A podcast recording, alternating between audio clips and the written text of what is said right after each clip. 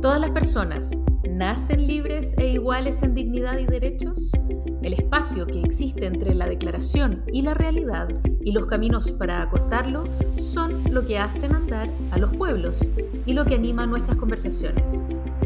Soy Karina Delfino. Y yo soy Jimena Jara y esto es Entre, Iguales. Un podcast producido por el Instituto Igualdad y patrocinado por la Fundación Friedrich Ebert. Hola Jime, ¿cómo estáis? Tenemos hartas noticias que han pasado esta semana. Eh, bueno, el viernes pasado tuvimos un hecho que es grave. Fue un carabinero que arrojó contra el río Mapocho abajo a uno de los, manifestantes que estaba ese día en la Plaza La. Y hemos visto cómo una vez más se ha puesto en entredicho a la policía y la urgencia no ya de reformar carabineros, sino que de refundar por completo aquella institución que ha estado manchada por actos de corrupción en el pasado, eh, pero también por, por violaciones a los derechos humanos durante el estallido.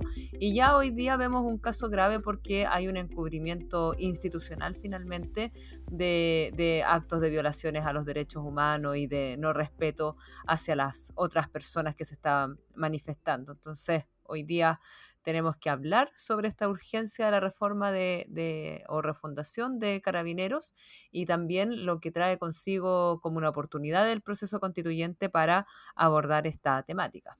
Sí, hola Karina, yo creo que esta ha sido una semana súper eh, triste y, muy rabiosa desde la perspectiva del tratar de, de, encajar esta noticia tan espantosa. Eh, que además tampoco, desgraciadamente, no ha sido una sorpresa, ¿no? Es un, es un espanto en el que venimos cayendo hace rato y que de alguna manera solo se va profundizando. O sea, eh, con Carabineros, hace rato que estábamos en Guatemala y caímos en Guatepeor, porque si de alguna manera al principio teníamos esta cosa como que eh, el, Paco Gate, ¿no? Como que habían robado y sabíamos que había corrupción y que vaya que sacaron plata, fuimos viendo cada vez peores hechos de, conductas como represivas, de abuso de la fuerza policial, eh, abuso sexual. O sea, ya, mira, no hay mm. cosa en la que no se hayan metido los carabineros en el último tiempo. Y fíjate que hace, yo no he hecho el ejercicio, lo voy a hacer. Eh, así que lo voy a traer para el próximo, para el próximo podcast quizás. Em, pero hace no mucho tiempo, Carabineros era de las instituciones eh, en las que más había confianza, ¿no? Eh, eran mm. un ejemplo de carabineros pro, uno decía, no, pero los carabineros en Chile no son corruptos, uno no les ofrece coima. Bueno, todo eso se desarmó y se sigue desarmando. Y de alguna manera llega un pic eh, este viernes, pero, pero el problema es que las dirigencias, los mandos, eh, en lugar de sacar estas comillas manzanas podridas, eh, las van cuidando. Y fíjate que una de las cosas que a mí más me llama la atención es el comunicado en el que Carabineros cuenta que ha resuelto desvincular o, expulsar al funcionario que, que, empujó a un niño, a un menor de edad, al río desde un puente, no porque eso haya sido un cuasi delito de homicidio, no por la gravedad de lo que hizo, eh, no por el control que no fue capaz de tener como funcionario, sino porque andaba con una cámara que no era institucional eh, y no lo había informado. Entonces, eh, eso que podría ser una mm. anécdota a mí me parece un síntoma de lo, de lo grave y de lo trastocados que están los valores acá, ¿no? Es como, es como cuando uno vuelve a la historia de Pinochet y finalmente Pinochet se desacredita en sus círculos, no por ser asesino, que era algo que todo el mundo sabía, sino que por ser ladrón y, es súper doloroso que estén así trastocados los valores en la institución, ¿no? Así es, yo creo que necesitamos una policía mucho más democrática, profesionalizada, con mejores mecanismos o herramientas de, formación al interior de, las policías, porque da, da, cuenta todos estos hechos que tú misma relatas de, lo, de que no está a la altura finalmente Carabineros de Chile para enfrentar ninguno de los, de los desafíos ni ninguna de sus mismas responsabilidades, o sea, no son capaces de asegurar la, misma seguridad eh, interior, pero tampoco de resguardar el orden público. Entonces creo que sin duda existe la necesidad de refundar carabineros. Así que de este tema vamos a conversar con nuestro invitado de la semana, el diputado Leonardo Soto, que ha tratado este tema durante toda su carrera en la diputación en realidad, eh, desde tiempos que, no eran no eran tan públicos los problemas que tenían las instituciones policiales, pero él ya estaba eh, tomando en consideración esta discusión, así que tenemos un gran invitado para conversar sobre este tema que probablemente nos va a acompañar además en la discusión constituyente. Vamos pues.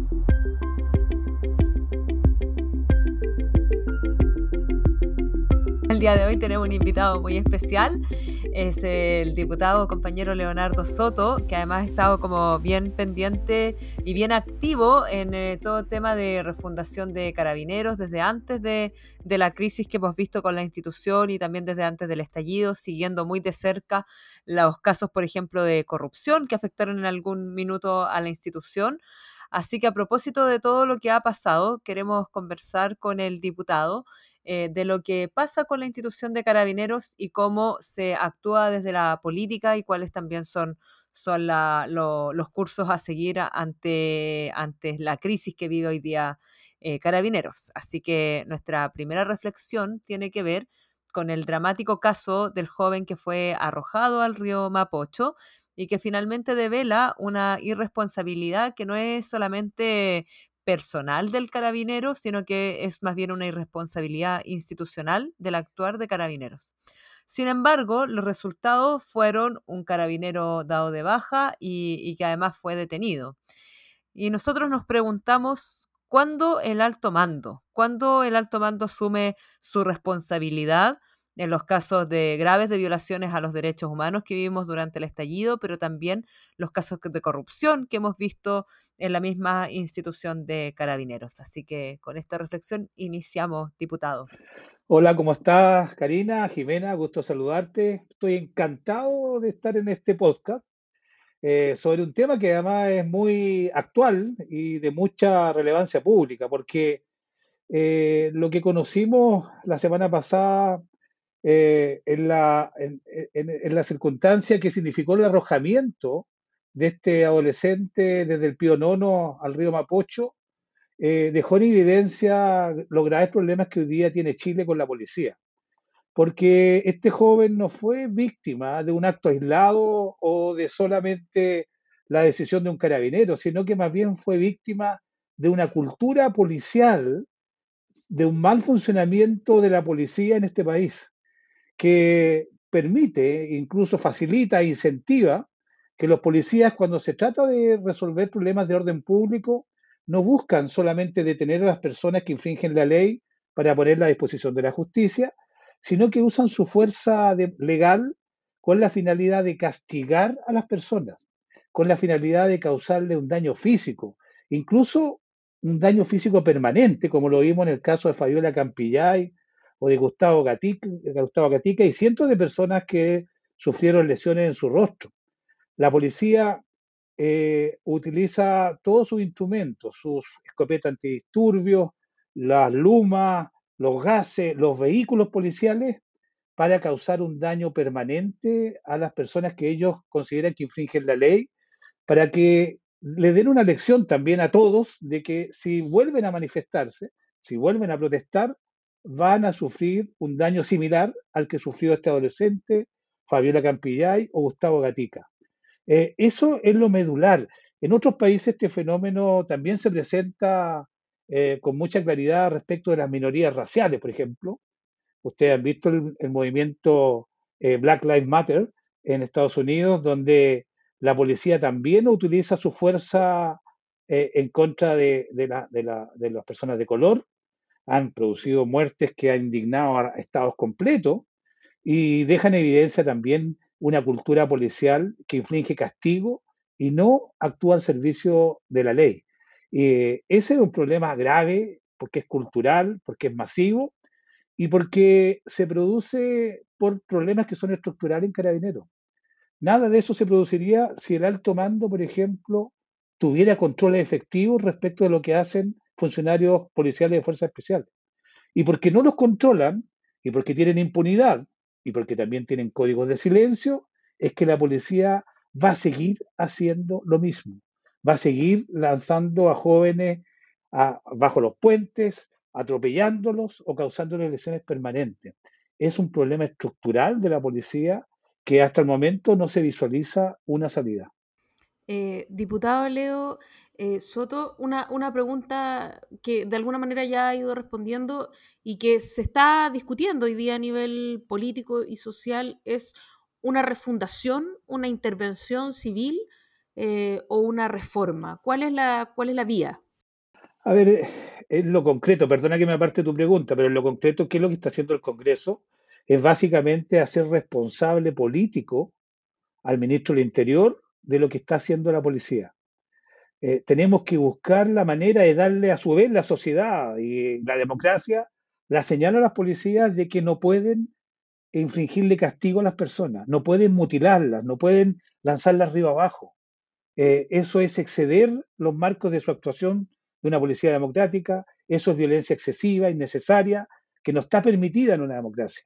Y como no está permitida y los que tienen a esas policías a su cargo no las controlan ni, ni, castigan debidamente a ellos, nosotros queremos hacer efectiva la responsabilidad política del Ministerio del Interior, para que sea el gobierno de una vez por todas que tenga la señal concreta de que no lo vamos a aceptar.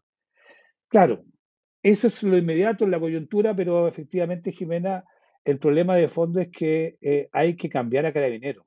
Tenemos que hacer un cambio estructural de la institución, eh, no tan solo en materia de orden público, que son eh, los problemas que están causando lesiones permanentes, incluso la muerte de muchos chilenos y chilenas, sino que también en materia de probidad, de transparencia, del adecuado uso de los recursos financieros. En fin, requiere una reforma completa a la institución integral que evidentemente, y eso hay que ser claro y sincero, este gobierno no lo va a hacer. Este gobierno no tiene el interés, la voluntad, ni tampoco la vocación de hacer una transformación profunda carabinero. Y eso hay que reconocerlo. Será materia del próximo gobierno, que espero que sea un gobierno democrático que proteja a los chilenos y chilenas frente a esta policía descontrolada, la que haga esta reforma estructural en todos los niveles. Eh, si es refundación o reforma estructural, Mira, lo, que sea, va a ser una reforma que, va a prolongarse durante muchos años, porque este tipo de cambios estructurales en una institución que tiene esta cultura instalada en su interior por décadas, eh, no es fácil de cambiar y se va a tener que hacer a mucho pulso de gobiernos democráticos que tengan la voluntad inquebrantable de hacer, de hacer los cambios para que la gente no sufra precisamente esta cultura policial de violencia excesiva que estamos conociendo. Es una tarea de largo aliento hacer un cambio profundo en las policías, pero hay que iniciarlo ya. Y en ese sentido no se puede, o sea, no se puede em, pensar que van a ser los mismos policías los que van a poder reformar a los policías, ¿no? O sea, aquí hay que, de alguna manera hay que ser un poquito radical, hay que sacar a los que están hoy día eh, y que de alguna manera, porque ya, ya Carabineros se descabezó de alguna manera cuando cuando llegó Piñera. Trató de dar una señal, entre comillas, que sacó a los altos mandos eh, y que sin embargo no tuvo ningún resultado en la práctica o en las prácticas. Así es, porque el problema es de fondo, el problema es de fondo porque uno dice, ¿quién entrena a estos gallos? ¿Quién le da este entrenamiento que le permite y facilita que entre dos vehículos policiales aplasten eh, a un joven que se está manifestando o que lanzan a otro río abajo? Bueno, son los formadores de ellos son los mismos policías de la dictadura. Si uno revisa la planilla de profesores de la escuela de suboficiales o la escuela carabinero, son todos funcionarios policiales retirados que fueron a su vez formados desde la dictadura en, la violencia excesiva, en, en, la violencia que busca intimidar a las personas, producirles temor y terror, en vez de producirles respeto y legitimidad democrática. Entonces, eh, tú tienes que ahí que el entrenamiento que reciben tiene que ser intervenido no tan solo cambiando las asignaturas como algunos proponen de, un mayor foco en derechos humanos, que por supuesto, por supuesto hay que hacerlo, pero hay que cambiar completamente todo el sistema, el sistema de formación y entrenamiento de las policías. Hoy día se entrenan, los policías eh, se entrenan un año. Eh, en, este, en, esto, en estos tiempos de pandemia van a salir policías que nunca han tenido un entrenamiento de verdad en las calles, sino que han tenido entrenamiento online. Y van a salir armados, con gases, con, vehículos policiales, a reprimir. Entonces, es un problema muy actual, de, de difícil solución, porque tiene dinámicas estructurales que son muy, muy potentes, que tienen mucho tiempo de arraigo y que no va a ser fácil de resolver. Va a ser un tremendo desafío la reforma estructural de carabineros que yo creo que va a abarcar todo lo que viene, todo el debate político democrático que viene para las elecciones de gobernadores regionales y de alcaldes de abril y también para la elección presidencial. Yo te aseguro que dentro de los cinco temas más importantes del país en la próxima presidencial va a estar tener una policía verdaderamente democrática y respetuosa a los ciudadanos. Y, probablemente va a seguir a la siguiente elección presidencial, pero tiene que comenzar ese proceso.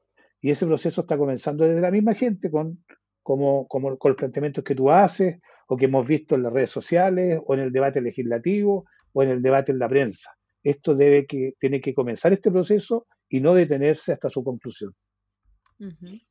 A propósito de, esto, hemos visto, a pesar de la mala semana que fue para la oposición la negociación de las primarias, vimos una, oposición unida eh, respecto al actuar de carabineros y también de la responsabilidad política eh, civil, digamos, respecto a, los carabineros. Se supone que los carabineros no se mandan solos, sino que están bajo el mando civil y en este caso eh, le queríamos preguntar sobre la renuncia del general Rosas, pero también sobre la renuncia del ministro del Interior y la acusación constitucional que hay en curso para ambos, entendemos de esa manera. Entonces, ¿en qué va? ¿En qué va la, acusación constitucional contra el ministro del Interior?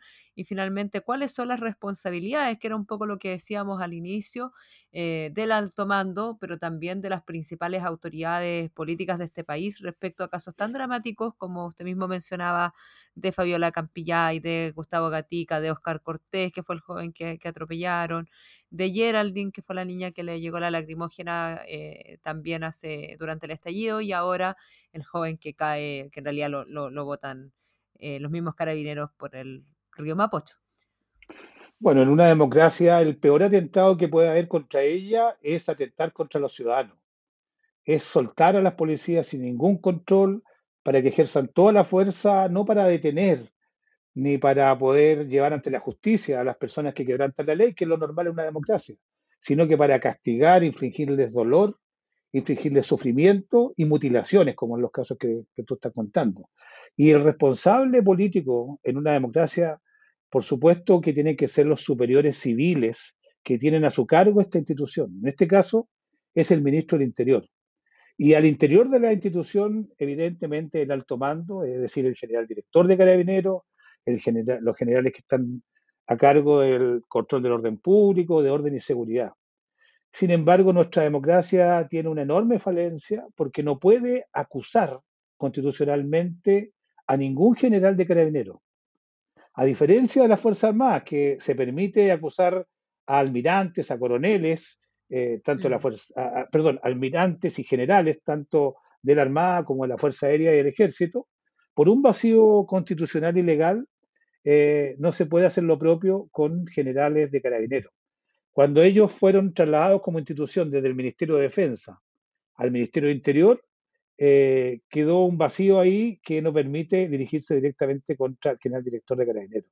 Por eso la oposición ha presentado, o perdón, va a presentar una acusación constitucional en contra del ministro de Interior, que es el jefe civil de las policías, con la finalidad de hacer efectiva su responsabilidad por su absoluto descontrol y falta de supervisión eh, y de rendición de cuentas del el actuar policial en las calles. El ministro de Interior tiene que responder por aquello. Él es un funcionario designado a este gobierno que está al servicio de la Constitución, la ley y sobre todo para garantizar la integridad física de las personas. Y nada de eso se está ocurriendo hoy día en las calles de Chile y por lo tanto nosotros esperamos que la acusación constitucional continúe su curso y finalmente entregue una señal clarísima, cristalina al gobierno de que estas situaciones no son aceptables. Eh, la, acusación se va a presentar el próximo jueves eh, y, se va, a tener tres capítulos. Uno de ellos tiene que ver con la violencia en el control de disturbios y manifestaciones, como el caso del adolescente lanzado río abajo. y también va a tener dos capítulos adicionales. Uno tiene que ver con la manera en que este ministro de Interior enfrentó la movilización de los camioneros, eh, que ocurrió hace una semana atrás, donde quedó en evidencia el uso político, el uso ideológico de la policía para poder eh, facilitar una protesta social que interrumpió incluso el funcionamiento normal del país, eh, obstruyendo la circulación por las grandes vías de Chile, las grandes autopistas, tanto en Santiago como en, como en el sur. esa es una situación que evidentemente es anómalo, anómala y tampoco es aceptable. Y en tercer lugar, esto es novedoso, no sé si ha sido muy comentado, también se va a incluir un capítulo en relación a la inoperancia, incapacidad eh, de las policías en el control de la, de la, delincuencia y en la protección de la vida en la Araucanía. En la Araucanía. A propósito de un trabajador que fue, que fue asesinado eh, la semana pasada de un balazo en el rostro por un conjunto de encapuchados. Nosotros creemos que los que cometen delitos tienen que ser llevados ante la justicia y recibir la sanción correspondiente. Y la policía de la Araucanía tampoco ha sido capaz de cumplir con ese mandato básico en una democracia. Y, en eso, en esta última parte, incluso hay apoyo de parlamentarios de derecha para la acusación constitucional en contra de su propio ministro de Interior, lo cual es un bonus track respecto de que se está haciendo transversal, no tan solo en la oposición, sino que también está teniendo respaldo en el propio oficialismo de la necesidad de hacer responsable a este gobierno de la falta de capacidad, eficiencia y la inoperancia de la Policía de Carabineros de Chile. Diputado, eh, a propósito de la acusación constitucional, eh, y entendiendo que en el pasado se acusó y con éxito constitucionalmente a Andrés Chadwick, eh, Luego se intentó y, básicamente porque llegó la pandemia y en fin no prosperó la acusación constitucional que se había anunciado en contra del ministro Blumel. Eh, en algún momento también se habló eh, y se rechazó la acusación constitucional en contra del intendente Guevara y todos estos hechos tenían que ver con lo mismo, con lo que tiene que ver hoy día en la acusación constitucional en contra del ministro Pérez, ¿no? que es la brutalidad policial eh, y el abuso del Estado y el uso excesivo de la fuerza por parte del Estado. Mm. Cada una de esas acusaciones ha sido o debería o podría haber sido una señal potente para el gobierno eh, en términos de que, de que el Congreso, eh, en, su legítimo accionar y deber, además, eh, no va a tolerar este tipo de conductas en contra de la ciudadanía, ¿no? viniendo de una fuerza que está obligada a mantener el orden, pero al mismo tiempo a custodiar a la ciudadanía. Y sin embargo, el, gobierno parece no haberlo comprendido, no solo no haberlo comprendido, sino que cada vez eh, que ocurren estos hechos, el primer reflejo, así casi que pavloviano, del gobierno es respaldar a, a Carabineros y después investigar. Ahora ha sido menos pronunciado, pero de todas maneras ha sido muy fuerte. ¿Aprende el gobierno algo de todo esto? ¿Recibe las señales que le está mandando la ciudadanía y el Congreso? El gobierno eh, hoy día está sufriendo en realidad eh, todos estos sucesos que tienen conmocionada la opinión pública, porque no tiene la capacidad ni el respaldo político ni social para enfrentar debidamente la complejidad de la situación de orden público en nuestro país.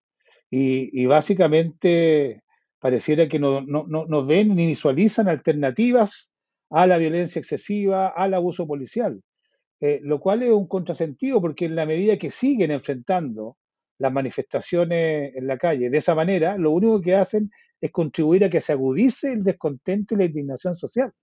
Probablemente a partir de los últimos hechos que conocimos, eh, va a haber más personas protestando por la violencia excesiva de las policías. Y, el, y el cerco se va a ir estrechando en torno al gobierno. Y la capacidad de maniobra también se va a ir reduciendo. Y el apoyo político de sus bancadas en el Congreso también va a ser cada vez menor. Consecuencia, el gobierno eh, está en una situación súper, súper compleja por sus propios errores, por su falta de línea política, por la falta de una visión integral de cómo se protege a los chilenos, aún en estos momentos de efervescencia social. Y creo que el propio gobierno no le encuentra un camino de salida, lo cual es muy peligroso para todos los chilenos, para nuestra sociedad.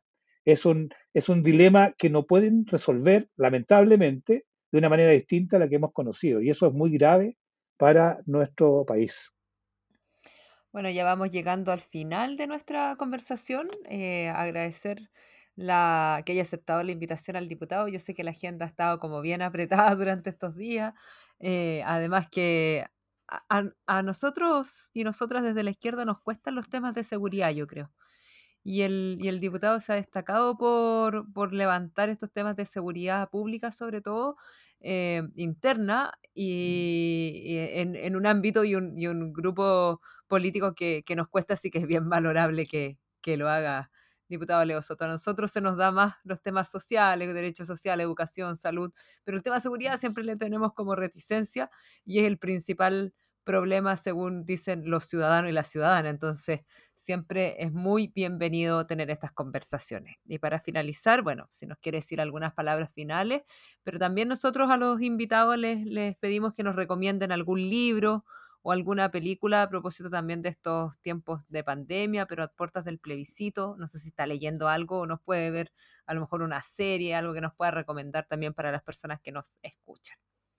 Ah, bueno, respecto de series, eh, eh, a mí me gusta mucho las series políticas, por la misma actividad que, a que nos dedicamos, y está muy de moda una serie que trata de la de la historia del primer gobierno de una mujer en, Dinamarca, la serie Borgen, que es una monarquía parlamentaria y en cada capítulo enfrentan problemas de gobierno similares a los que existen en Chile y, se puede visualizar todos los entretelones, los diálogos, las salidas que tienen estos gobiernos para poder ir tratando de resolver los problemas de los ciudadanos.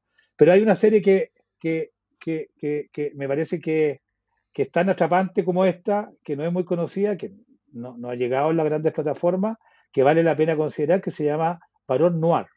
Barón Noir, en, Barón Negro, eh, es una serie francesa cuyo protagonista es un diputado del Partido Socialista francés que eh, enfrenta también dilemas vinculados a la presidencia de la República, a, a, los problemas raciales en Francia. Es fascinante y también les recomendamos a todos los seguidores de este podcast. Lo escucharon aquí, Barón Noir, eh, una imperdible en materia de, de, series eh, de carácter político. y bueno, para despedirme, ya que me diste el pase, Karina, decirles que, que, la tarea, la tarea de hacer una, construir una policía plenamente democrática para este país eh, comenzó con los primeros eh, con las primeras crisis que ocurrieron hace unos 5 o 6 años atrás de carácter económico, los fraudes del Paco Gate, los problemas de inteligencia en Huracán. En nuestro gobierno, donde yo mismo pedí también la salida del general Bruno Villalobos como manera de, dejar en evidencia la crisis que hay, que es institucional, y creo que va a tener esta reforma necesaria en la policía una preocupación permanente durante muchos años más en nuestra democracia. Es la única manera de resolver los problemas profundos, es con un tratamiento también de, esa característica. Le agradezco la invitación, chicas. Bueno, muchas gracias. gracias. Gracias.